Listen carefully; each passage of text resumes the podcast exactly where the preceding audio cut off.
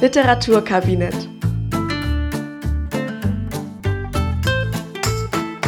Mit Larissa Niesen und Sarah Malberg. Herzlich willkommen zum Literaturkabinett, unserem Podcast über und um Abiturlektüre. Ich bin Larissa. Ich bin Sarah. Und wir freuen uns, dass ihr bei uns seid. Wir haben uns überlegt, wir bauen einen Podcast auf, in dem wir abiturrelevante Lektüre lesen, die in möglichst vielen Bundesländern verwendet wird fürs Abitur und uns das Ganze nochmal genauer angucken, Inhalt und Aufbau durchgehen, aber auch Fragen stellen, die man vielleicht im Unterricht nicht unbedingt beantwortet oder behandelt und die uns selbst so auf der Seele brennen, wenn wir das Ganze nochmal durchblättern. Dann haben wir uns für unsere allererste Folge Emilia Galotti ausgesucht von äh, Lessing. Genau. Soll ich kurz umreißen, worum es geht? Ja, fang an mit dem Inhalt. Also Inhalt. Emilia Galotti spielt im Herzogtum Guastalla, wo Prinz Hettore Gonzaga lebt und herrscht und von dem relativ schnell klar wird, dass er Frauen ziemlich zu konsumieren scheint. Er war mit ähm, Orsina liiert, einer Gräfin, das ist seit kurzem passé, aber er hatte bei einem Maler noch ein Porträt von ihr in Auftrag geben lassen, das jetzt genau ankommt, aber jetzt mag er sie eben nicht mehr. Und stattdessen will er äh, jetzt demnächst die Prinzessin von Massa ehelichen, das ist standesgemäß. Aber verliebt ist er jetzt neuerdings in Emilia Galotti, einer Bürgerlichen, die er auf einer Veggia, also einer Abendveranstaltung, kennengelernt hat und von der der Maler zufällig auch ein Bild dabei hat. Also er hat äh, ein Bild von Orsina und ein Bild von Emilia Galotti dabei und ähm, der Prinz sieht in Emilia Galotti seine neue Geliebte, die auf Orsina folgen soll und wird dann von seinem Kammerherren, dem Marchese Marinelli, aufgeklärt, dass Emilia Galotti genau heute den Grafen Appiani heiraten wird. Ganz schön praktisch und für das Stück, diese oder? Hochzeit wollen.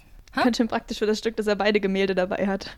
Ja, ich, ich dachte mir auch, was für ein Zufall. Ähm, Marinelli sagt dann aber, ja genau, heute heiratet Emilia Galotti, also die kann jetzt nicht deine Geliebte werden, die will den Grafen Appiani heiraten. Und dann sagt der Prinz, nee, das, das geht auf gar keinen Fall und deswegen wollen sie die Hochzeit verhindern. Und der Plan ist zunächst, dem Grafen Appiani einen fürstlichen Botendienst aufzutragen, ähm, damit der erstmal auf dem Weg ist. Und da will Marinelli sich drum kümmern und verschwindet. Ich muss noch anmerken, dass ich mich beim Lesen dann gefragt habe, ob man sich damals, wenn man ein Bild, wenn man einen Auftrag für ein Bild aufgegeben hat, wirklich dreimal überlegt hat, ob sich das jetzt wirklich lohnt oder ob man, bis das blöde Bild endlich fertig ist, nicht schon viermal wieder von der Frau getrennt ist. Das ist das, was heutzutage ähm, ich schenk, verschenke zu Weihnachten Theaterkarten für den Juni Mhm. an. Äh, so sind wir da noch zusammen. Ja, ja. Brauche ich dann noch ein Geschenk? Ähm, ja, ähnlich, ähnlich auf jeden Fall. Der Prinz will aber auch was machen und geht zu der Kirche, wo er Emilia Galotti vorzufinden hofft. Da geht sie stets beten. Sie ist ein sehr frommer Mensch.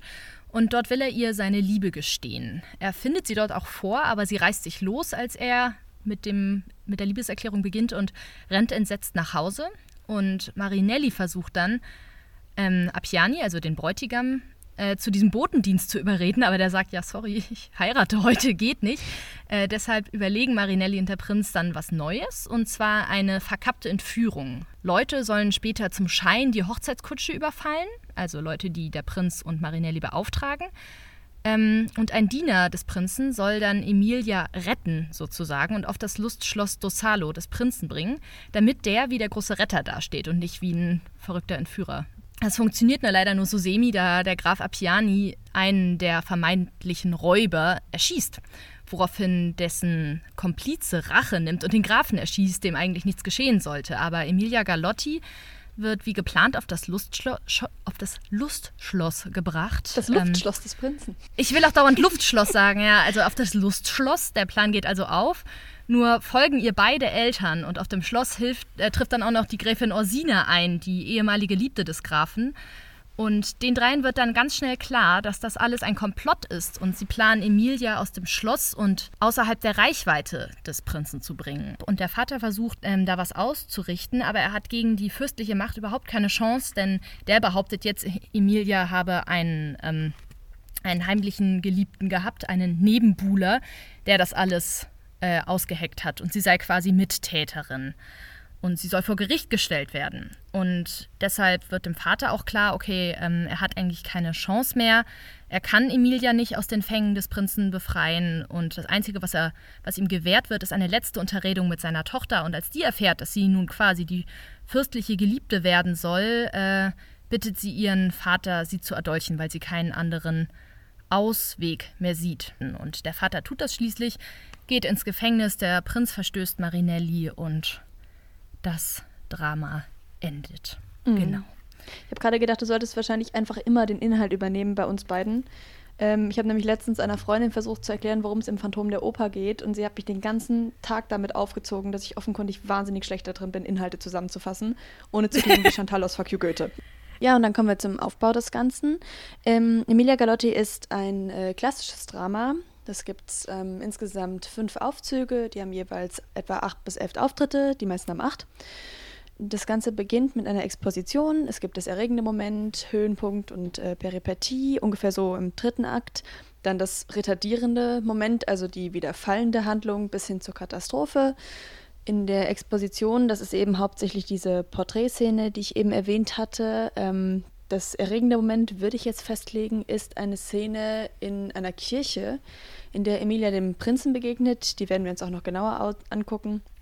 Höhepunkt ist dieser Überfall auf die Kutsche und die Entführung äh, Emilias auf das äh, Luft jetzt ist es mir auch passiert, des Grafen. In der fallenden Handlung wird mehr und mehr klar, dass es keinen Ausweg gibt für Emilia, außer eben ähm, außer den Tod durch die Hand des Vaters, was letzten Endes äh, die Katastrophe darstellt. Und damit sind wir eigentlich schon bei unserem nächsten Punkt, nämlich dem Close Reading. Also wir gucken uns zwei Szenen aus Emilia Galotti an, ein bisschen genauer an und wir starten mit äh, Emilias Treffen mit dem Prinzen. Erwähnt wird das Ganze im zweiten Aufzug, sechster Auftritt. Ganz kurz zwischendurch, weißt du, warum das Aufzug heißt und nicht einfach Akt?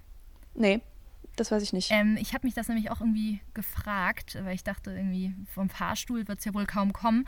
Aber es hat was mit dem Theater zu tun, weil es ja in alten Theatern noch Vorhänge gibt, die nicht geöffnet werden, sondern auf, hochgezogen werden. Und ah, daher kommt das. Also okay. im Grunde ist es das gleiche wie ein Akt, aber hier heißt es Aufzug. Sehr genau, schön. Genau, wir sind im zweiten Aufzug. Da sind in dieser Szene nur Emilia und ihre Mutter Claudia Galotti zugegen.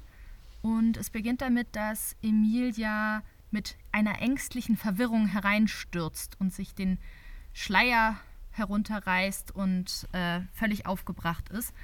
Ähm, in Italien war es lange üblich und manche alten Frauen machen das, glaube ich, manchmal immer noch, äh, dass sie, wenn sie in die Kirche gehen, ihr Haupthaar mit einem Schleier bedecken. Und wie geht's weiter? Die Mutter will wissen, warum Emilia so aufgebracht ist. Und sie braucht eine ganze Weile, sich zu sammeln, sagt dann eben, dass sie dem Prinzen begegnet ist. Ich fand es sehr interessant, also die ähm, die Mutter denkt anfangs, dass Emilia so entsetzt ist, weil ihr das Beten nicht so richtig gelungen ist, sozusagen. Weil sie sagt, ja, heute ist mein Hochzeittag, heute, heute hätte eigentlich in der Kirche das, das Gebet, das hätte mich quasi ruhig stimmen sollen. Und ihre Mutter denkt, okay, sie hat sich beim Beten nicht konzentrieren können, ähm, es hat nicht so richtig funktioniert. Und faktisch, ähm, und dann sagt sie noch, wir sind Menschen, Emilia, die Gabe zu beten. Die Gabe zu beten ist nicht immer in unserer Gewalt. Dem Himmel zu im Himmel ist beten wollen auch beten. Und dann sagt Emilia, und sündigen wollen auch sündigen. Mhm. Ich finde, diese Szene sagt insgesamt eine ganze Menge über Emilia selbst aus. Also einmal, dass wir sie, also wir lernen sie kennen, indem sie aus einer Kirche kommt. Das ist schon mal ein mhm. wichtiger Punkt. Dass äh, die Beziehung zu ihren Eltern sehr wichtig ist. Sie ist immer noch sehr Kind, sie ist sehr hörig. Äh, sie wirft sich ihrer Mutter da in die Arme, weil sie mit dem, was ihr da gerade widerfahren ist, nicht umgehen kann. Und ähm, eben auch diese sehr fromme Einstellung, äh, sündigen wollen ist sündigen. Und ähm, die Mutter sagt ja dann auch, dass das hat meine Emilia nicht wollen. Sie geht gar nicht davon aus, dass ihre Tochter fähig ist zu sündigen. Woraufhin aber Emilia argumentiert, dass, äh, dass sie sagt, fremdes Laster uns wieder unseren Willen zum Mitschuldigen machen kann. Das heißt, es, man muss gar nicht sündigen wollen. Es reicht aus, wenn jemand anderes sich versündigt und allein das befleckt sie schon. Sie hat da eine sehr, sehr krasse Einstellung in der Forschungsliteratur heißt es immer, Emilia sei so, wie sich Lessing ein tugendhaftes, frommes Mädchen ja. vorgestellt habe. Ja, das stimmt. Sie ist sehr, sehr tugendhaft. Das ist, glaube ich, auch so das, was sie am meisten vor sich herträgt als eigenes Prinzip. Äh, Sitten, sittentreu, ähm, religiös, Genau, und sie, was, ich, mir, was mir auch aufgefallen ist, ist, dass sie sich sehr, sehr fremdbestimmt beschreibt in der Szene drauf. Also, wo sie sagt, so, ähm, die, die, Mutter sagt, das hat, das hat meine Emilia nicht wollen, also sündigen. Ähm, und Emilia sagt, nein, meine Mutter, so tief ließ mich die Gnade nicht sinken. Als ob sie nicht selbst sinkt, sondern ähm, dass quasi Gott ihr geholfen hat, nicht so tief zu sinken. Also, dass sie, das, da dachte ich mir, das ist eine krasse Fremdbestimmung, von der sie ausgeht. Und ähm, ja, was natürlich, wenn man sehr gläubig ist und wenn man glaubt, irgendwie das, was Gott will, geschieht, das ist dann ja irgendwie auch logisch, dass man dann eben auch davon, dadurch davon ausgeht, man kann nicht, man ist nicht ganz. Ähm, ja, als ob sie selbst da gar keinen Einfluss drauf hätte. Ja. Also man ist nicht ganz selbstbestimmt, sondern äh, Gott steht noch mal. Ja, das wird auch tatsächlich ja später immer wieder aufgegriffen im Verlauf des Dramas und ich finde ganz stark nochmal am Schluss, aber ähm, da kommen wir ja sowieso gleich nochmal drauf zu sprechen, auf ihren Tod. Da gibt es nämlich auch eine Szene, in der ihr tatsächlich selbst auffällt, dass sie eigentlich gar nichts zu sagen hat in ihrem Leben. Mhm. Ja, ja, ich weiß welche, die wird mir auch angestrichen. Das, was ich tatsächlich auch stark finde, ist, dass, ähm, um darauf kurz zurückzukommen, was sie so erschreckt hat, ist natürlich, dass der Prinz sich ihr in der Kirche genähert hat.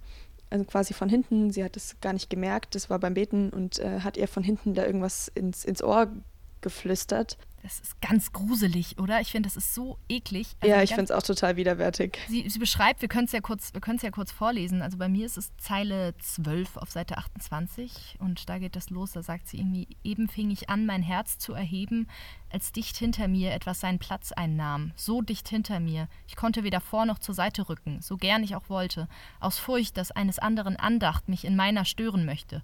Andacht, das war das Schlimmste, was, mich was ich besorgte. Aber es währte nicht lange, so hörte ich ganz nah an meinem Ohre, nach einem tiefsten Seufzer, nicht den Namen einer Heiligen, den Namen zürnen Sie nicht, meine Mutter, den Namen Ihrer Tochter, meinen Emilia. Namen. Also irgendeine Person, die sie gar nicht kennt, setzt sich hinter sie, viel zu dicht, und spricht ihr dann so leise ins Ohr. Und sie weiß gar nicht, wer das ist. Sie sitzt da ganz bedrängt in der Kirchenbank und kann auch nichts machen, weil rausrennen in der Kirche auch nicht so angesagt ist. Und sie, weil sie ja so tugendhaft ist, ähm, jetzt auch gerade in der Kirche nichts falsch machen möchte. Also ganz ja, ja. gruselig. Und vor allem, ich. als sie dann erkennt, äh, mhm. sie dreht sich ja tatsächlich dann irgendwann um, wagt es sich umzudrehen und dann erkennt sie, dass es der Prinz ist und das erschreckt sie so sehr, dass sie sagt, ich glaubte in die Erde zu sinken. Ähm, weil sie das gar nicht ertragen kann. Vor allem, weil ihr in dem Moment wahrscheinlich auch klar wird, dass sie gegen den Prinzen noch wesentlich weniger Handhabe hat als gegen jeden anderen, weil der Prinz natürlich gesellschaftlich noch weit, weit ja. über ihr steht. Ähm, und die Mutter, also sie kann es ihrer Mutter auch anfangs gar nicht sagen, wer das ist. Die bohrt zweimal nach, ja, wer denn? Wer mhm. war das denn? Ja, der Prinz.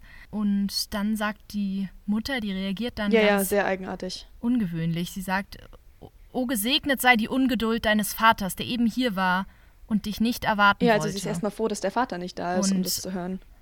Den Vater hat man zu dem mhm. Zeitpunkt mhm. schon kennengelernt, in einer Szene davor. Und ähm, er hat sich vorgestellt, präsentiert als sehr ehrenvoller Mensch, also der sehr, auch, auch selbst sehr auf die Sittlichkeit auf die bürgerliche Sittlichkeit Wert legt und gerade auch auf die Sittlichkeit seiner Tochter. Da gibt es eine Szene, die dafür ganz bezeichnend ist, wo es nämlich darum geht, dass sie alleine in die Kirche gegangen ist. Also dass Emilia alleine in die Kirche gegangen ist. Und also, ähm, er sagt das im zweiten Aufzug, zweiter Auftritt, kann man sich gut merken. Da sagt, fragt er, wo ist denn Emilia? Claudia, also ihre Mutter, sagt, sie ist in der Kirche. Und Eduardo sagt, ganz allein. Das zeigt aber, dass er seiner Tochter sehr wenig Freiheiten einbaut und sehr darauf bedacht ist, dass sie ihre, dass sie ihre Ehre behält und sehr, sehr misstrauisch ist. Und ihre Mutter sagt deshalb, gesegnet sei die Ungeduld des Vaters, weil er ähm, vorher mit ihr, also mit, mit Claudia, mit seiner Frau, mit Emilias Mutter, auch darüber gesprochen hat, ob, auch über den Prinzen gesprochen hat tatsächlich. Und die Mutter nebenbei gesagt hat, ja, wir waren neulich auf einer Abendveranstaltung und da hat man schon gemerkt, dass, dass Emilia Eindruck auf ihn gemacht hat. Und bei ihm sind sofort alle Alarmglocken angegangen und sie meinte, naja, jetzt übertreibt ja, doch mal ich find nicht. Tatsächlich, ich finde tatsächlich die Mutter auch einfach eine sehr spannende Persönlichkeit in dieser äh, Konstellation, so Mutter, Vater, Tochter. Ähm, weil sie auch hier, also erstmal ist sie froh, dass der Vater nicht da ist. Und dann scheint sie andererseits von ihrer Tochter, was Charakterstärke oder so sich sammeln angeht, ähm, nicht allzu viel zu halten, weil sie sagt, ich hoffe, dass du deiner mächtig genug wärest. also sie findet irgendwie schon das Verhalten des Prinzen komplett daneben, aber sie geht auch davon aus, dass das schon Wirkung mhm. gezeigt hat. Ich fand es auch krass davor. Ein paar äh, Zeilen über dem, was du jetzt zitiert hast, sagt sie auch ähm, zum Vater, also über den Vater, in seinem Zorne hätte er den unschuldigen Gegenstand des Verbrechens mit dem Verbrecher verwechselt.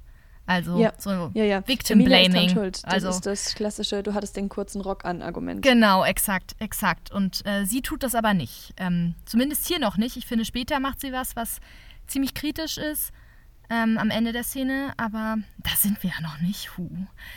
Ein, ein Cliffhanger.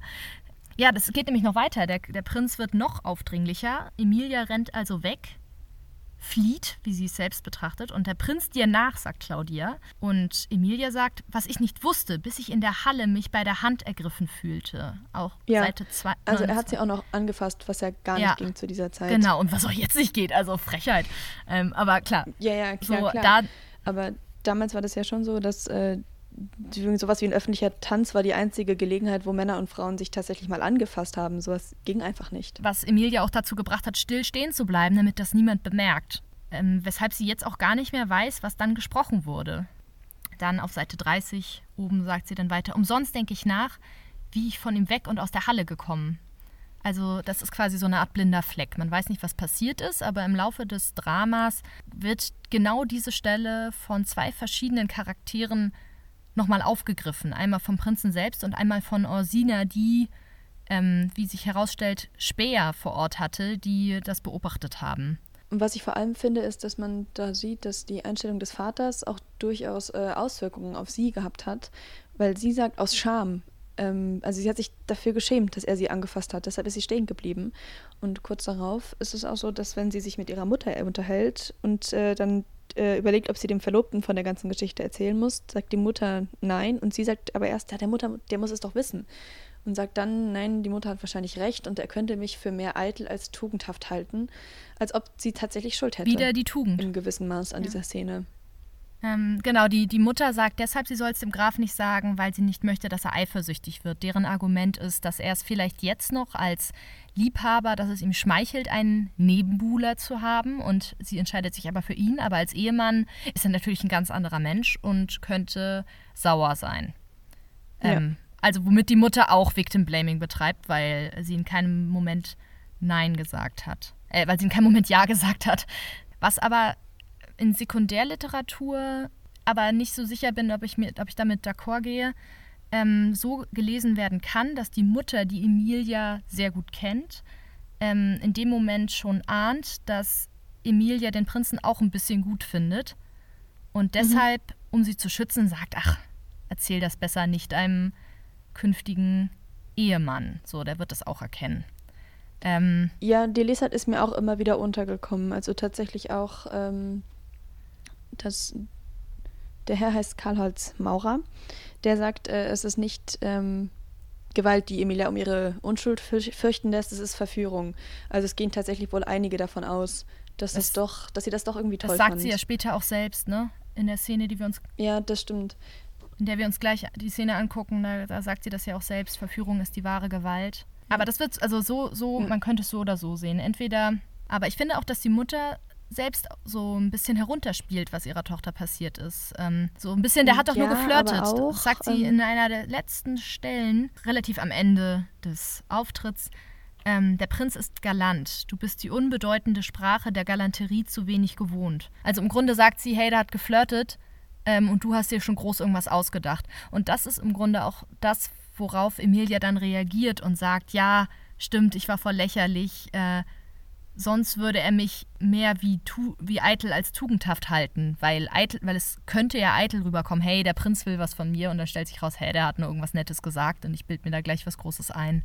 Ja, das stimmt, ähm, aber ich finde, man muss in der Szene auch kurz überlegen, wie viel Spielraum hat die Mutter da tatsächlich. Also sie weiß, dass man gegen den Prinzen nicht wirklich was ausrichten kann. Was bringt es, wenn da jetzt jemand hingeht oder wenn ihr jemand sagt, ja, der hat dich scheiße behandelt, machen kann man so oder so nichts. Sie hat halt auch vor Augen, das sagt sie sogar selbst, ähm, du entgehst heute mit eins allen Nachstellungen.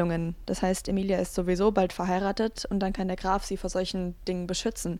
Weil ähm, ich glaube, eine verheiratete Frau anzugehen, das war auch zu der Zeit schon, schon eine bisschen andere Geschichte. Deswegen ist es ja auch so wichtig, dass sie, äh, dass die Hochzeit verhindert wird. So, ja, genau. genau das, was der Prinz Oder will. eben aus der anderen Sicht, dass die Hochzeit stattfindet. Dieses ganze Drama spielt sich übrigens an einem einzigen Tag ab. Erzählte Zeit ein Tag. genau. Und dann endet der Auftritt mit Hui, dass er da selbst kommt. Es ist sein Gang und Graf Appiani tritt auf, aber das gucken wir uns jetzt nicht mehr an, ne? sondern eher die Sterbeszene zum Ja, wir Schluss. gehen jetzt direkt in, in die Katastrophe quasi äh, rein. Und springen in den fünften Aufzug. Siebter Auftritt. Ähm, Im siebten Auftritt sind nur Emilia und ihr Vater zugegen und sie begrüßen sich, indem Emilia sagt, ähm, wie sie hier mein Vater und nur sie und meine Mutter nicht hier und der Graf nicht hier und sie so unruhig, mein Vater.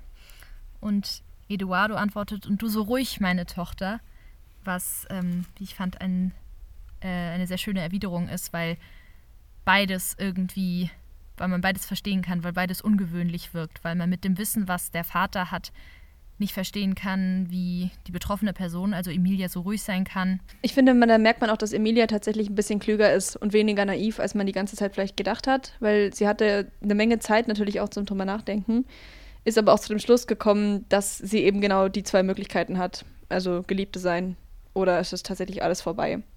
Weil sie nämlich sagt, Genau. entweder ist nichts verloren oder alles. Genau, sie ist nicht ruhig, weil sie noch nichts weiß, wie der Vater annimmt, sondern sie ist ruhig, weil sie schon einen Schritt weiter ist als ihr Vater. Ja. Ähm, der Vater sagt, ähm, die, Mutter, die Mutter ist weg, die ist mit Ursina schon abgereist sozusagen. Und Emilia hat im Grunde ihre ganzen Infos gar nicht, weil ihr das irgendwer gesagt hätte, sondern sie hat das aus, der, aus dem Blick ihrer Mutter gezogen, was auch zeigt, wie, was für eine krasse Verbundenheit die beiden haben. So ist es wahr, die ganze schreckliche Geschichte, die ich in dem nassen und wilden Auge meiner Mutter las. Und ähm, daraus hat sie quasi gezogen, dass äh, der Graf nicht mehr lebt. Dann will sie losgehen und der Mutter hinterherreisen. Und das ist tatsächlich eine Info, die sie noch nicht hat. Der Vater klärt sie dann auf, dass das leider nicht geht. Ja, das stimmt. Und ich finde tatsächlich, was ganz spannend ist an dem gesamten Drama, sind die Bewegungen der Figuren. Das zeichnet Emilia, finde ich, ziemlich als Objekt aus, weil Emilia sich fast nie irgendwo hinbewegt von sich aus. Also sie wird immer von irgendwem irgendwo hingezogen und jetzt möchte sie gehen und darf nicht, weil sie festgehalten wird. Und anders als, ähm, und der Kontrast dazu ist Ursina, die völlig uneingeladen auftaucht und auch einfach zwischendrin wieder verschwindet, nachdem sie Stimmt. quasi ihr Unheil angerichtet hat. Stimmt, einmal, einmal bewegt sie sich ja vorher quasi aus eigener Kraft. Das ist, um dem Prinzen zu entfliehen. Ja, aber damit löst sie das ganze Drama mehr oder weniger aus. Das finde ich auch spannend. Ja. Das ist quasi die einzige Bewegung, die von sich aus passiert, aus dem Fluchtreflex heraus. Das ist das, was Mhm. das ganze Drama ähm, ins Rollen bringt. wird auch ganz schön gesagt, ähm, auch auf Seite, also Seite 84, äh, zumindest in meiner Ausgabe, ähm, da sagt Odoardo, äh, fliehen, was hätte es dann für Not? Du bist und bleibst in den Händen deines Räubers. Ja. Ähm, weil der Fürst über ganz Guastalla die, die Macht hat und die Mutter natürlich auch nur nach Guastalla zurückgereist ist. Das heißt, ähm, egal wo in Guastalla sie sich befindet, äh, sie ist überall dem Fürsten ausgesetzt. Und ähm, der Plan vorher war, dass der Vater, der außerhalb von Guastalla lebt, die Eltern von Emilia leben, leben getrennt, die Mutter und die Tochter leben am Hof. Und der äh, Vater, der Eduardo, lebt woanders. Und anfangs war die Idee, dass er Emilia mitbringen könnte, damit sie außerhalb der Reichweite des Prinzen weiterleben kann. Aber dem wurde eben Strich, ein Strich durch die Rechnung gemacht, weil Marinelli diesen Nebenbuhler erfunden hat, der an, an Appianis, also am Tod ihres Bräutigams, schuld sein soll. Und deshalb ist ähm, Emilia plötzlich mit Angeklagte und darf Guastalla nicht verlassen. Und das ist die Info, die Emilia noch nicht hatte und die sie jetzt bekommt. Ähm, Genau. Und ähm, dann hat die Szene natürlich ein paar richtig großartige Anlehnungen oder Hinweise auf die Rolle der Frau in dieser Zeit, ähm, auf die wir sicher auch nochmal zurückkommen, wenn wir uns die Gräfin Orsina ein bisschen genauer anschauen. Ähm, weil Odoardo nämlich dann sagt, ich habe es immer gesagt, das Weib, die, das Weib wollte die Natur zu ihrem Meisterstücke machen, aber sie vergriff sich im Tone, sie nahm ihn zu fein. Also die Frau ist einfach insgesamt ein bisschen zu, zu zart, aber ähm, er macht dann einen deutlichen Unterschied tatsächlich zwischen, zwischen Frau und Mann, der sehr zeitgenössisch ist. Und da kommen wir jetzt tatsächlich auch wieder zurück auf das, was wir vorher gesagt haben, dass Emilia immer Objekt ist oder von anderen Dingen dazu gebracht wird, etwas zu tun. Weil es das erste Mal ist, dass sie danach erwidert, reißt mich, bringt mich, will mich reißen, will mich bringen, will, will. Als ob wir, als ob wir keinen Willen hätten, mein Vater. Wobei ich mir an der Stelle tatsächlich nicht sicher war, ob sie da dann wir Frauen meint oder ob sie meint wir aus unserem Stand in Kontrast zu dem Prinzen, der gesellschaftlich über uns steht. Ich glaube, man kann es als beides sehen, weil sie natürlich in doppelter Hinsicht unprivilegiert ist und in doppelter Hinsicht äh, zur Passivität verdammt ist. Einmal, weil sie eine Frau ist und einmal, weil sie äh, von geringerem Stand ist. Das kann man ganz gut im Vergleich zu anderen Figuren aus dem Stück lesen. Die haben eigentlich alle mehr Macht als sie. Ursina hat mehr Macht, weil sie Gräfin ist mhm. und ihr Vater hat auch mehr Macht, weil er ein Mann ist. Ähm, ich hatte anfangs, als ich es zum ersten Mal gelesen habe, das Gefühl, sie meint wir von unserem Stand, weil sie sagt, als ob wir keinen Willen hätten, mein Vater. Das klingt so du und ich. Mhm. Aber äh, vielleicht meint sie auch wir Frauen und vielleicht meint sie auch beides, ja. Dann sind wir natürlich auch schon bei der Rolle des Dolches. Den hat, ähm, das haben wir jetzt noch nicht bearbeitet, aber den hat die Gräfin Orsina ihrem Vater zugesteckt. Der hat ihn mitgenommen und ich glaube, er sollte damit ursprünglich den Prinzen ermorden. Das war Orsinas Plan. Das hat aber nicht so ganz mhm. funktioniert. Und äh, beziehungsweise Odoardo hat sich wieder besonnen und jetzt hat er eben diesen Dolch noch dabei. Und jetzt bittet Emilia ihn, ihr den Dolch auszuhändigen, damit sie ihrem Leben selbst ein Ende setzen kann. Und da gibt es auch so ein paar schöne Anspielungen auf weiblich-männlich, dass er zu ihr sagt, Kind, es ist keine Haarnadel. Und sie erwidert, so werde die Haarnadel zum Dolche. Also da ist es ist so eine klassische Anspielung, die auch bestimmt gleich nochmal kommt, dass der Dolch eine männliche Waffe ist, der natürlich auch durch dieses die, das Phallus-Symbol und so ähm, eindeutig männlich konnotiert ist und eben nicht weiblich. Genau, Phallus-Symbol, er dringt in einen fremden Körper ein. Mhm. Das ist direkt gewaltvoll. Das ist eine Waffe, die ein Mann wählt, keine Frau. Und die äh, dann natürlich auch schon andeutet, dass Emilia diesen Dolch nicht selbst benutzen wird, sondern sie, dass sie als zur Passivität verdammte Figur ihren Vater sie ermorden lassen wird. Ja, und das ist natürlich auch dann ein rein weibliches Problem, weil ähm, Orsina auch vorher den Dolch schon abgegeben hat, weil sie sagt, das ist nicht die Waffe einer Frau. Und genau das sagt Odoardo später auch noch. Er sagt, äh, nein, das ist nicht für deine Hand, als er ihr den Dolch wieder abnimmt, nachdem sie schon versucht hat, sich ja. umzubringen. Wobei ich ähm, das auch, also das sagt, das sagt er später, zum Ende der Szene sozusagen. Er gibt ihn ihr und sie sagt, und da, im Begriffe, sich damit zu durchstoßen, reißt der Vater ihn ihr wieder aus der Hand. Sie, wie rasch, nein, das ist nicht für deine Hand. Und ähm, du, wie du sagst, quasi, das ist, das ist ein Männerwerkzeug oder so. Aber ich hatte gedacht, man kann es natürlich auch so sehen. Nein, das ist nicht für deine Hand im Sinne von, das wäre Suizid. Das, äh, das ist Sünde. Das passt nicht zu dir. Stimmt, stimmt. Die sind natürlich sehr gläubig. Ja, klar. Also es ist stimmt, beides, es halt, steckt beides drin irgendwie. Noch ein Stück weiter vorne vielleicht äh, ist mir noch was aufgefallen. Und zwar ähm, sieht man da wieder ihre starke, ihren starken Glauben an Gott und ähm, ähm, und zwar äh, erklärt Odoardo, wo er den Dolch her hat, nämlich dass er, äh, den, den, dass, er, dass er den Prinzen damit hätte erstechen sollen. Und dann sagt Emilia, äh, um Himmels willen nicht, mein Vater, dieses Leben ist alles, was die Lasterhaften haben. Also als Zeichen von, die haben schon so viel gesündigt, die haben kein Leben nach dem Tod im Himmel zu erhoffen, die kommen dann in die Hölle. Ähm, und als Christ äh, sollte man diese Menschen nicht ermorden. Also man soll ja niemanden ermorden. Aber das fand ich schon groß, weil äh, sie gerade eine ganze Menge von diesen Menschen erdulden muss und immer noch in der Lage ist, Gnade zu empfinden. Das fand ich, ja, fand das ich stimmt. bemerkenswert. Und ich finde dann, ähm, natürlich haben wir jetzt hier auch wieder das, worüber wir vorher schon gesprochen haben, ihre Angst vor dem Verlust ihrer Tugend. Und ähm, Tugend ist ja zu dem Zeitpunkt eben tatsächlich direkt übersetzt worden mit ihrer Jungfräulichkeit. Mhm. Das hätte sich eben erledigt, sobald sie quasi die Mätresse des Prinzen wird. Und was in der Szene auch noch auffällig ist, ist die Rose, die sie im Haar hat und die sie sich selbst dann da raussucht, die sie ähm, kurz vor ihrer Hochzeit sich in die Haare gesteckt hat. Das finde ich tatsächlich ganz spannend, weil man ja auch im Englischen von to deflower spricht, wenn man die Jungfräulichkeit verliert oder wenn ähm, jemand entjungfert wird.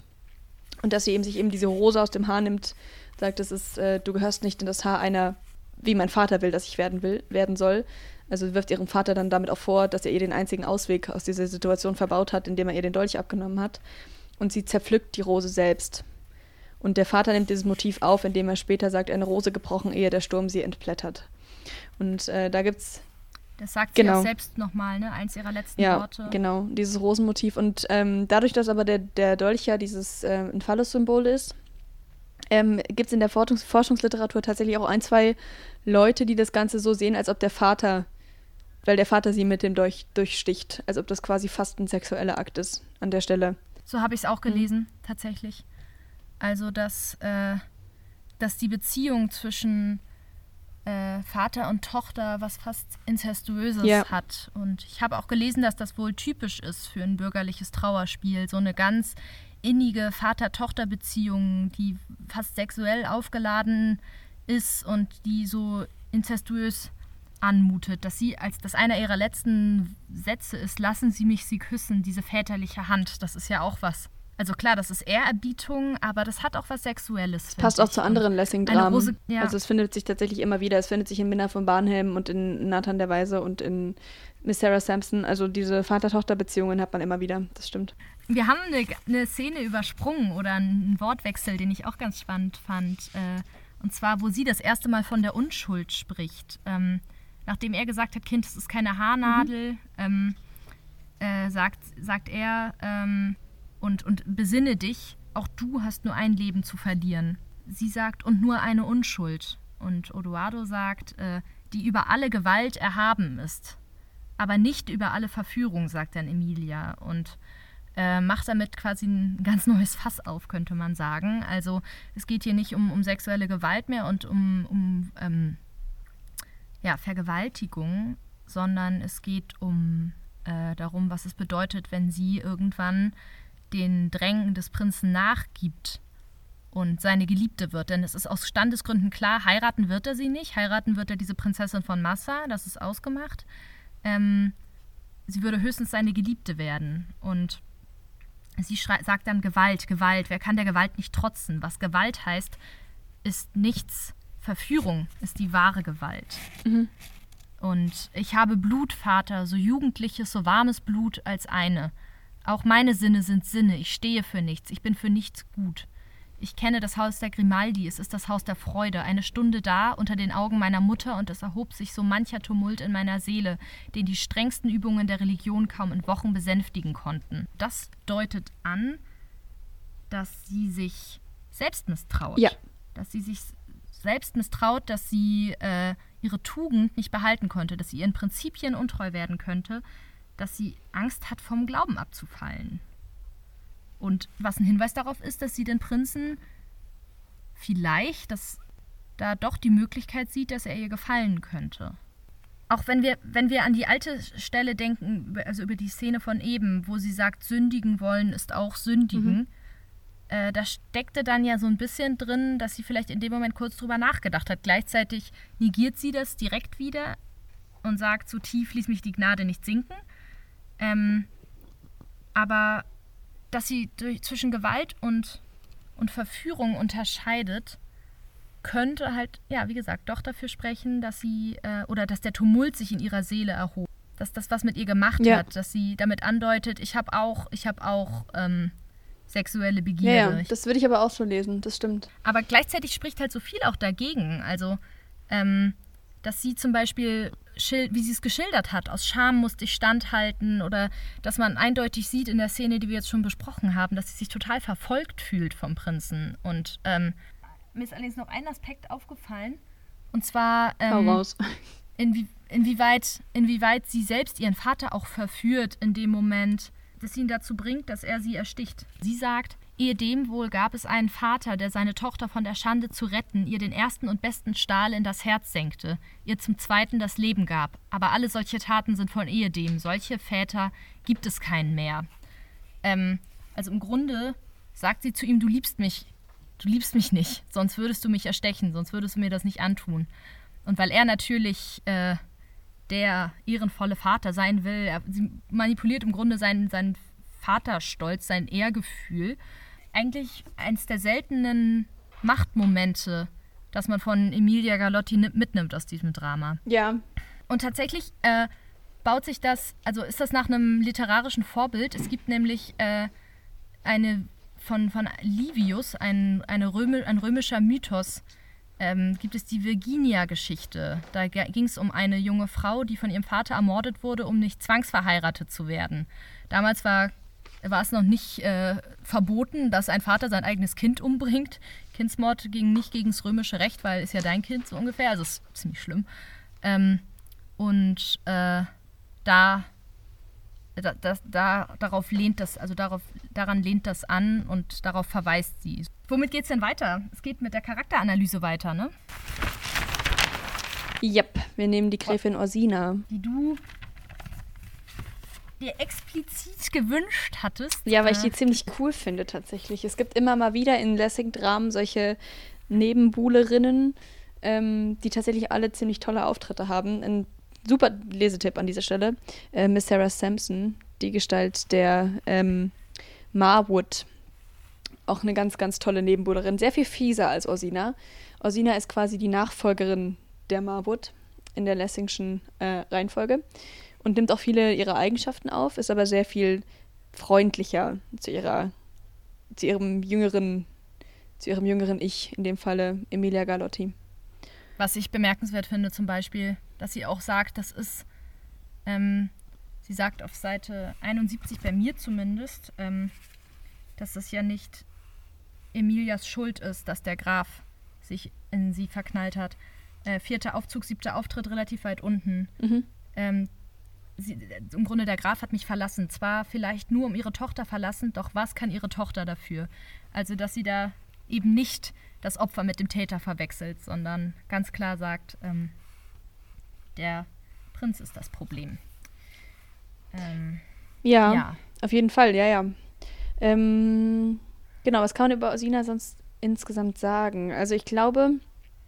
Sie wird zuerst von außen beschrieben, bevor sie selbst auftritt, ne? In dieser ja, genau. Szene mit dem, mit dem Porträts. Maler ähm, als durchschnittlich hübsch, wo man, was man sich natürlich fragen kann, stimmt das so, weil der Prinz gerade einfach nicht so gut auf sie zu sprechen ist? Ja, es stimmt ganz sicher nicht. Das wird ja sogar später, das finde ich nämlich spannend. Im Gegensatz zu Emilia, bei der fast alles stimmt, was der Prinz da so vor sich hin säuselt, während er das Porträt anguckt, stimmt bei der Gräfin ja fast gar nicht. Sogar der Maler widerspricht ihm schon, Maler Conti. Also er verteidigt sie tatsächlich auch vor dem Prinzen. Mhm. Und man weiß auch, dass der Prinz gegen Orsina immer noch nicht so wirklich gefeit ist, was er, wie er immer behauptet. Marinelli ihn ja richtig dafür warnt, dass äh, Orsina wiederkommt. Und ja, ich finde, die wichtigste voll. Szene, um Orsina zu beschreiben, ist erstmal der, ihr erster Auftritt, wo sie da auf Marinelli trifft. Die ganz großartige Szene, finde ich übrigens, wo sie Marinelli dann als Gehirnchen. Vierter Aufzug, dritter Auftritt sind wir. Ja, danke. Ähm, genau, wo sie Marinelli als Gehirnchen bezeichnet. Das ist schön. Noch besser finde ich das nachplaudernde Hofmännchen. Ja, auch sehr schön, wie so ein kleiner also Pudel. sie nimmt kein Blatt vom Mund, ja. Ja, er nennt sie eine ja. Philosophin, was natürlich auch absolut unweib unweiblich war für die Zeit. Sie hat auch den, sie hat den, einen der zentralsten Sätze, finde ich tatsächlich, wenn sie sagt, ähm, also ironisch sagt, wie kann ein Mann ein Ding liegen, lieben, das ihn zum Trotze auch denken will? Ein Frauenzimmer, das denket, ist ebenso ekel als ein Mann, der sich schminket. Eine Feministin. Ja, auf jeden Fall. Sagen. Auf jeden Fall. Lachen soll es nichts als lachen, um immer da den gestrengen Herrn der Schöpfung bei guter Laune zu halten. Also auch noch sehr zynisch, äh, hat, einen, hat einen Humor. Ja, ja.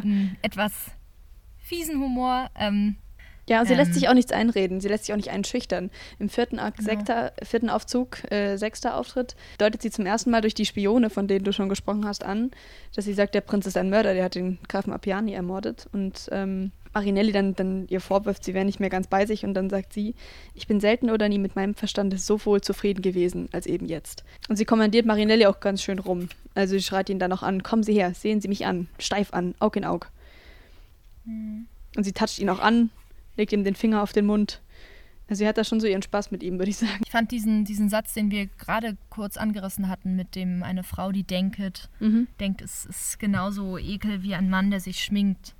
Weil das ähm, im Grunde auch eine Kritik an der Aufklärung bedeutet. Wir sind ja in diesem, dieses äh, Stück spielt ja im Zeitalter der Aufklärung, wo Denken ganz groß gehandelt wird, sag ich mal. Mhm. Also Selbstdenken ist irgendwie das Größte. Und sie äh, sagt damit ja explizit, dass Frauen da ausgeschlossen sind. Ja.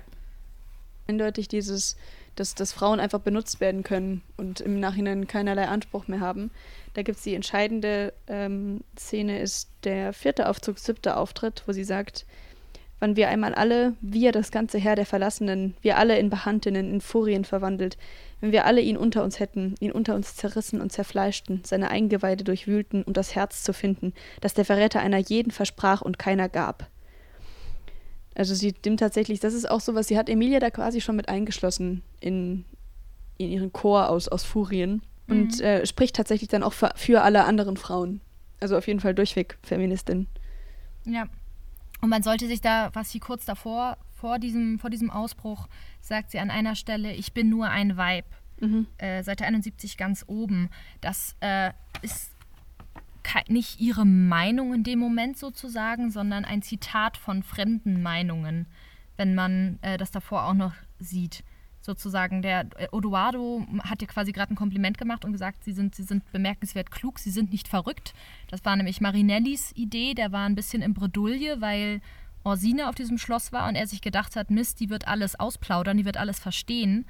Und gerade einen klugen Menschen können sie jetzt in ihrer Intrige gar nicht gebrauchen auf dem Schloss, weshalb seine, sein einziger Ausweg ihm scheint, dem Odoardo einzureden, hör nicht auf die Frau, egal was sie sagt, sie ist verrückt. Was natürlich auch wieder sehr typisch ist, eine Frau, eine, eine kluge Frau nicht ernst zu nehmen, indem man sagt, ach, lass sie reden, hör nicht zu. Ja, Orsina macht sich auch nichts vor. Das ist auch ähm, ein großer Unterschied tatsächlich zwischen ihr und der äh, Marwood, die ich schon erwähnt habe. Marwood will immer noch den, ihren Geliebten zurückhaben. Und Orsina ist ja gleich zu Beginn, sagt sie, sie hat schon verstanden, dass der Prinz nichts mehr von ihr will. Und sie hat ihn vielleicht schon irgendwann mal geliebt. Sie hat ihm einen Brief geschrieben und dann fängt sie tatsächlich auch an zu weinen und sagt, nicht einmal gelesen. Und dreht sich dann um und sagt äh, im Tone der Schwermut, freilich liebt er mich nicht mehr. Das ist ausgemacht. Und da sieht man auch ihren Stolz. Also Ja. es wurde ja schon angedeutet vorher, dass sie ein stolzer Mensch ist und da zeigt sich das so. Sie ist, sie ist stolz, sie macht sich nicht vor, sie ist, sie ist sehr gekränkt über diese Verachtung des Prinzen.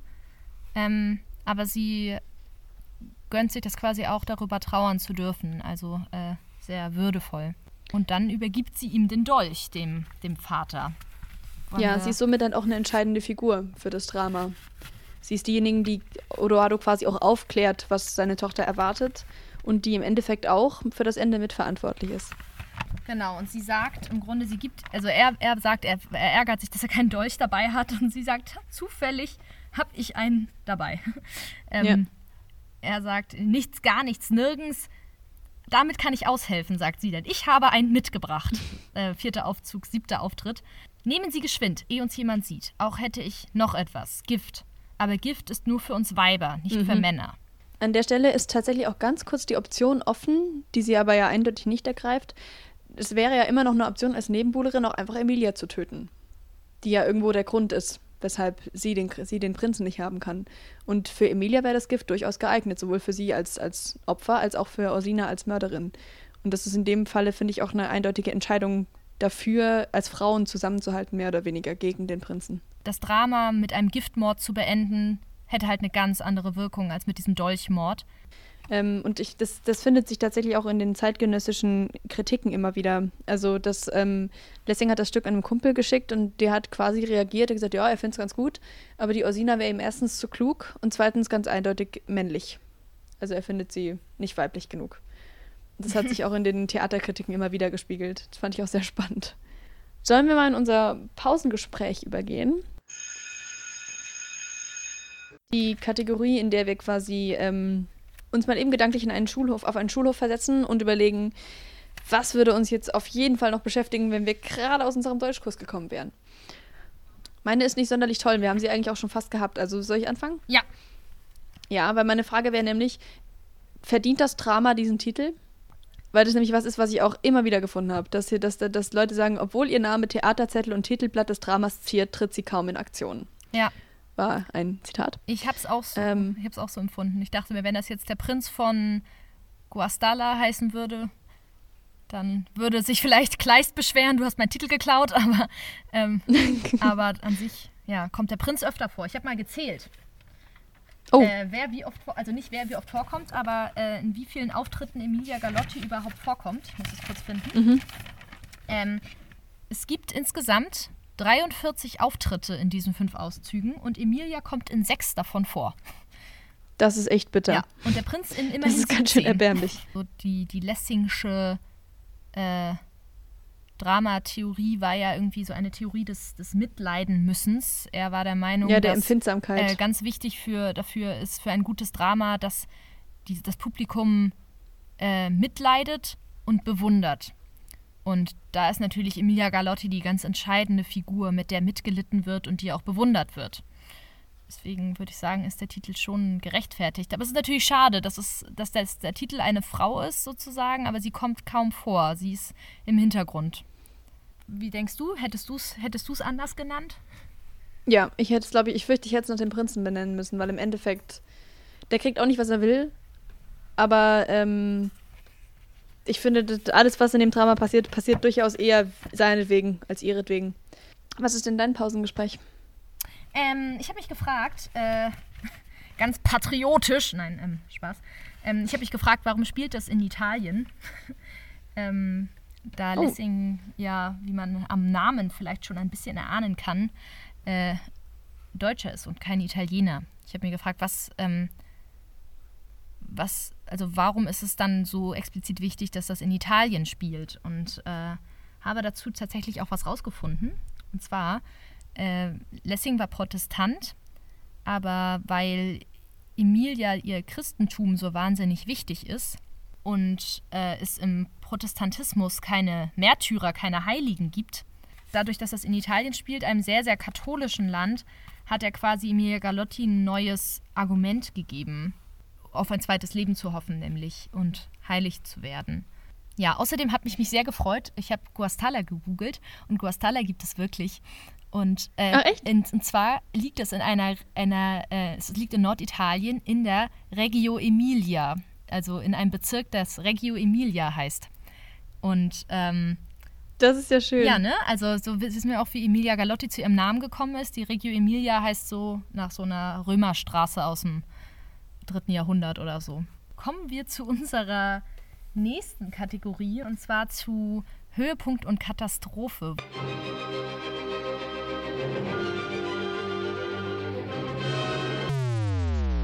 Wo wir besprechen, was wir äh, an dem Buch, an der Recherche dazu am besten fanden und was uns äh, geärgert hat oder aufgeregt. Was war denn dein Höhepunkt der Emilia Galotti-Recherche?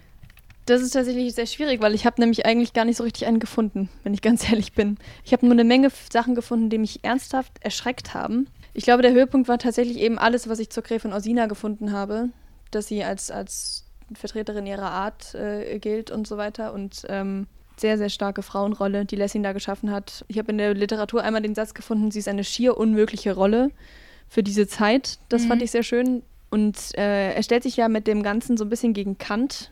Damit sind wir aber eigentlich schon bei, meinem, bei meiner Katastrophe.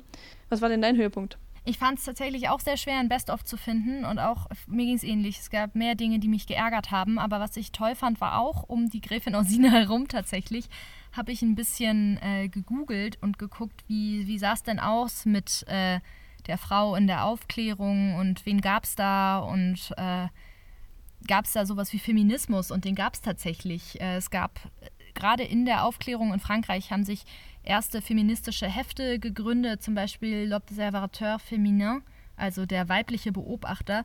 Oder es gab den Marktweiberaufstand nach Versailles, wo 6000 äh, Frauen aus Paris nach Versailles gelaufen sind oder ge gegangen sind und protestiert haben. Versailles schlemmt und Paris hungert.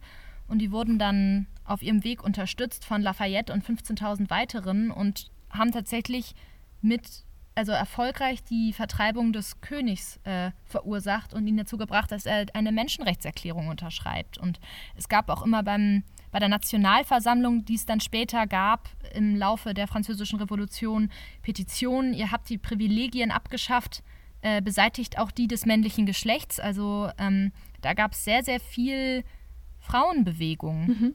Und das hat mich äh, sehr gefreut, dass es schon so lange einfach mutige Frauen gibt, die sich für Frauenrechte einsetzen. Und irgendwie hat mich das beflügelt zu, äh, zu lesen. Und ich habe ganz besonders von einer äh, Vertreterin äh, dieser Frauenrechtsbewegung gelesen, und zwar von Olympe de Gouges. Das war eine äh, Frau, die 1791 die Erklärung der Rechte der Frau und Bürgerin verursacht, äh, ver verursacht ähm, veröffentlicht hat, rausgebracht hat und darin gefordert hat, dass Frauen arbeiten dürfen, dass Frauen Geld verdienen dürfen, dass Frauen äh, Teil in Politik zum Beispiel werden dürfen und dass uneheliche Kinder anerkannt werden, dass Frauen mehr Macht gegenüber ihrem Mann äh, haben. Richtig krass. Sie wurde dann leider, deswegen wollte ich sie jetzt nicht richtig als Best-of nennen, äh, sie ist leider daran gestorben an ihren Überzeugungen. Sie ist guillotiniert worden vom ähm, Robespierre'schen Terrorregime und zwei Jahre nach ähm, der Veröffentlichung ihrer Schrift, also äh, 1773, sehr, sehr bemerkenswerte Frau, auch bürgerlich, wohl auch unehelich äh, gezeugt, also äh, hatte wirklich keine Privilegien im Leben und ist dafür bemerkenswert mutig vorangegangen und äh, ich wollte sie an dieser Stelle ein wenig würdigen. Also sehr schön. Fand ich da sehr bemerkenswert. Ja, was war denn dein Worst of? Du hast schon angekündigt, es geht um Kant. Ja, es gibt I da. can't wait for it. es gibt da diesen wunderschönen Aufsatz, der sich nennt Von dem Unterschiede des Erhabenen und Schönen in dem Gegenverhältnis beider Geschlechter, erschienen 1839. Ich lese einfach mal so ein, zwei Sätze aus dem Ganzen vor. Ich glaube, dann wird relativ schnell klar, warum das mein oh, absolutes Worst war. Das schöne Geschlecht hat ebenso wohl Verstand als das männliche. Nur ist es ein schöner Verstand. Der unsrige soll ein tiefer Verstand sein. Also Kant macht da direkt eine, dicht, eine ganz, ganz fette Unterscheidung. Dann äh, mhm. schreibt er der Frau ein angeborenes, stärkeres Gefühl vor alles, was schön ist, zierlich und geschmückt oh. ähm, zu. Und was ich mein, mein absolutes Highlight war, mühsames Lernen oder peinliches Grübeln vertilgen die Vorzüge, die ihrem Geschlechter eigentümlich sind. Ja, er schreibt dann im nächsten Satz, eine Frau kann gleich eigentlich auch gerade einen Bart tragen, wenn sie schon anfängt, Bücher zu lesen, weil dann ist es so oder so vorbei. Mhm. Richtig schön. Und was, ich, was mich tatsächlich erschreckt hat, ist, dass, ähm, also das war natürlich zeitgenössisch total in, diese Sichtweise. Rousseau ist auch ähnlich, der fand äh, auch die meisten Lessing-Stücke nicht gut. Der hat unter anderem von sich gegeben, die Kühnheit einer Frau ist das sichere Zeichen ihrer Schande. Und es gibt tatsächlich von 1929, also Jahre später, von Thomas Mann eine Rede über Lessing, in der er auch anklagt, da geht es hauptsächlich um Minna von Barnhelm, ähm, in der er auch anklagt, dass äh, Minna von Barnhelm sei viel männlicher als alle ihre Kollegen auf der Bühne. Oh, so ein Vollidiot. Traurig, oder? Ich fand es ja. tatsächlich sehr traurig. Mein Worst-of ging tatsächlich in eine, eine, an, also in eine andere Richtung. Also ich, ich habe sehr mitgefiebert beim Lesen von Emilia Galotti und tatsächlich, obwohl ich wusste, es ist ein Trauerspiel, es wird schlecht ausgehen, ich wusste sogar, wie es ausgeht, bevor ich es gelesen habe. Aber als dann tatsächlich ihre Eltern und Orsine am Schloss eintrafen, dachte ich die ganze Zeit so, na, jetzt kann auch noch was passieren, vielleicht geht ja doch alles gut aus sozusagen. Aber dass am Ende Emilia einen Ehrenmord einfordert, das war mir ganz, ganz unangenehm. Und mhm. im Grunde ist dieses Emilia Galotti-Stück ja ganz logisch aufgebaut, könnte man sagen. Also äh, im Sinne von, okay, wir wollen die Hochzeit verhindern, wie können wir sie verhindern? Wir müssen das Brautpaar trennen. Wie können wir das Brautpa Brautpaar trennen? Dann ist sie auf dem Schloss und dann ist es auch wieder so. Jetzt gibt es verschiedene Möglichkeiten. Wir können äh, sie zu retten. Wir können Emilia äh, außerhalb des Gebietes des, des Grafen bringen das funktioniert nicht, denn sie soll angeklagt werden. Okay, jetzt gibt es zwei Möglichkeiten. Entweder sie wird die Geliebte des Grafen oder sie bringt sich um. Mhm. Und weil sie tugendhaft sein will, entscheidet sie sich dann für den Selbstmord. Also es ist ein komplett logisch aufgebautes Stück, auch irgendwie Zeichen der Aufklärung, äh, dass es vergleichsweise unemotional ist, sondern rationalisiert, durchrationalisiert ist, was jetzt als nächstes zu tun ist. Und dass ihr Selbstmord als rationaler Schritt angesehen wird und dass überhaupt Lessing eine Geschichte schreibt von einer Frau, die ihren eigenen Tod wünscht und sich dabei auf eine Frau aus dem, ja, aus dem alten Rom bezieht, äh, die noch legal ermordet werden konnte. Das fand ich tatsächlich rückschrittlich. Dass er eine Situation schafft, in der eine Frau so dermaßen passiv ist, und ermordet werden will und überhaupt nach all dieser Grenzüberschreitung des Prinzen überhaupt noch Begierde für ihn empfinden kann. Das fand ich irgendwie, also hatte ich ein bisschen Zahnweh von. Ja, kann ich sehr gut verstehen. Übrigens, Fun Fact, äh, Lessing hatte Zahnweh, als sein, als Emilia Galotti uraufgeführt wurde. Also vielleicht hat er sich auch nicht so wohl damit. Habe ich irgendwo gelesen, fand ich witzig. Wir gönnen es ihm. Okay. äh, kommen wir zu unserem letzten Punkt unserer unseres Podcasts und zwar, wo wir klugscheißen wollen zusammen. Was kannst du klugscheißen heute, Lari? Ja, nicht mehr so furchtbar viel, weil wir nämlich tatsächlich vieles schon gehabt haben. Also ich glaube, was noch ganz wichtig zu erwähnen ist, ist, dass wir hier ein ziemlich gutes, wenn auch nicht ganz hundertprozentiges Bild von Hure und Heilige haben. Also diese Einteilung, die besonders gern in dieser Zeit ähm, zu äh, Frauen vorgenommen, von Frauen vorgenommen, das ist kein Deutsch, ähm, mit Frauen vorgenommen wurde. Jetzt habe ich's. Ähm, weil Emilia natürlich die klassische Heilige ist in diesem Zusammenhang und Osina dann eher Ja. in die Gestalt der Hure passt, die intrigiert und die im Endeffekt für dieses, für das, äh, die Katastrophe, den Ausgang des Dramas mitverantwortlich ist und die natürlich auch unehelich mit dem Prinzen verkehrt ist, bevor das Ganze passiert Ja. ist. Und ähm, sich damit ganz eindeutig leider als Hure auszeichnet, zumindest in, in dieser Kategorie. Ich äh, wollte noch mal kurz auf, auf Intertextualität der Emilia Galotti eingehen. Mhm. Für all diejenigen, nicht, die nicht wissen, was Intertextualität ist, würde ich es noch mal kurz erklären. Für die, die es wissen, äh, können sich ja kurz die Ohren zuhalten oder was anderes machen. Ähm, Intertextualität bedeutet, wenn in einem Buch ein weiteres Buch erwähnt wird, wenn in einem Text ein weiterer Text erwähnt wird. Der Text, den man selbst gerade liest, sozusagen, ist dann dabei der Prätext. Und der Text, in dem das, also der darin erwähnt wird, ist damit sozusagen der Intertext. Also wir lesen jetzt gerade Emilia Galotti, das ist ein Prätext, aber wenn Emilia Galotti in einem anderen Buch erwähnt wird, wird es als sozusagen als Intertext gesehen und kann als Intertext eine ganz, ganz andere Funktion haben, als jetzt, was wir jetzt hier quasi so umrissen haben. Und tatsächlich äh, sage ich das nicht nur einfach so, um irgendwie klugscheißerisch zu wirken, sondern äh, Emilia Galotti ist an ganz prominenter Stelle als Intertext eingefügt worden, und zwar im Goethes Leiden des jungen Werther. Ähm, da äh, geht es um einen jungen Mann, der sich unglücklich verliebt und sich am Ende erschießt. Und ähm, da wird beschrieben, dass er sich an seinem Schreibtisch erschossen hat. Und da wird äh, erwähnt, dass Emilia Galotti aufge aufgeschlagen auf dem Tisch lag. Um Gottes Willen, Und echt? das wird dann quasi als Grund für den Selbstmord gesehen. Und damit hat Emilia Galotti im Werther eine ganz andere Funktion, weil, ähm, weil Werther im Grunde sich aus sehr selbst, also der, der, ist eine sehr narzisstische Persönlichkeit. Der kreist sehr viel um sich selbst und stilisiert den eigenen Selbstmord dann am Ende zu einer Art heroischer Tat obwohl er faktisch nicht darüber hinwegkommt, dass äh, eine Frau sich ihn, ihm entzogen hat. Ähm, also im Grunde sieht man darin einen, einen Leser, der, der, der Emilia Galotti nicht begriffen hat, Ja, könnte ja, man sagen. genau. Ähm, Sehr schön. Ja, funktioniert eigentlich ganz anders. Und was ich relativ brutal fand, war, dass äh, tatsächlich Werther nach äh, wahrer Begebenheit sozusagen geschrieben war. Also das Vorbild für den Werther, der sich umbringt, ist eine real existierende Figur gewesen namens Karl Wilhelm Jerusalem. Und dieser Karl Wilhelm Jerusalem war mit Lessing bekannt. Ja.